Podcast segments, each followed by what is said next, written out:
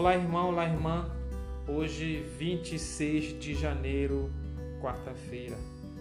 Comecemos o nosso dia com o Evangelho de Lucas, capítulo 10, versículos de 1 a 9.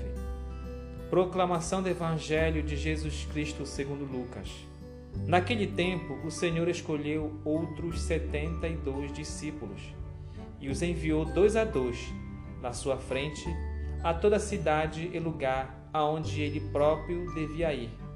E dizia-lhes: A messe é grande, mas os trabalhadores são poucos.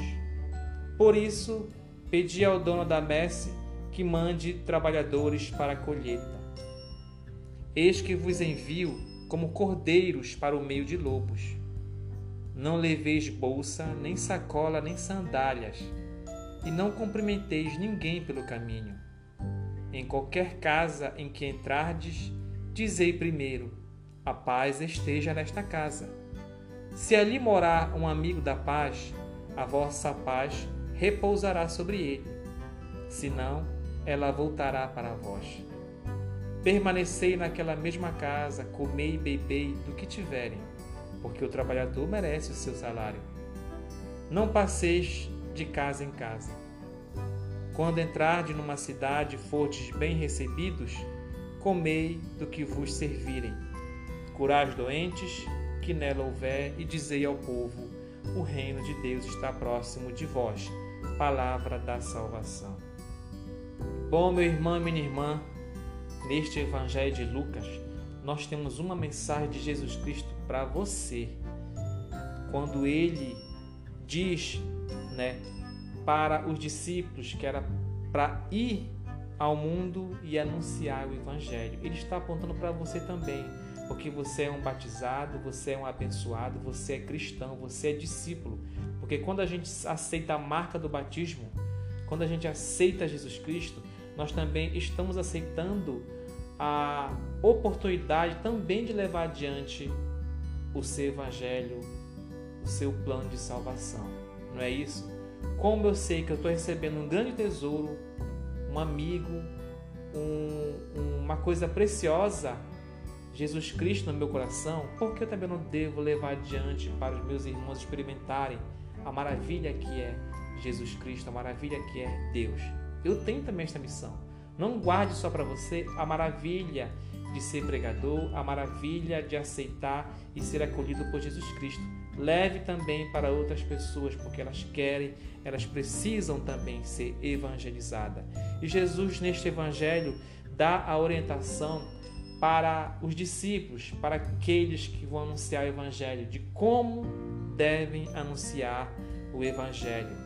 E ele nos alerta, né? A messe é grande, mas os trabalhadores são poucos. É por isso que nós temos que ser evangelizadores, porque ainda a messe é muito grande e ainda os pregadores, os anunciadores, os instrumentos de Deus, pessoas que são instrumentos de Deus, ainda são poucos.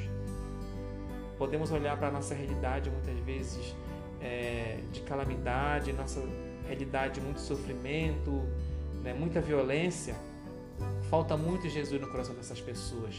E quem sabe se você for um evangelizador, for um anunciador, você não está ajudando a diminuir pouco ou amenizar um pouco é, essa realidade. A gente pode não saber do resultado, mas quem sabe, sabe lá no fundo você acaba sendo um instrumento que pode ajudar a disseminar a bondade, o amor, a justiça e o plano de Deus.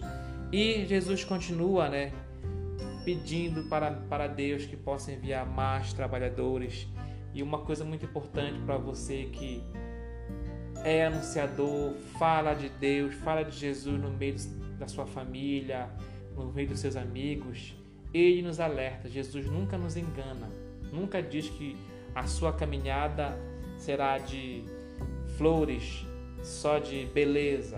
Ele mesmo nos avisa: mandarei vocês para o meio de cordeiros. Né? Aliás, vocês serão cordeiros no meio de lobos.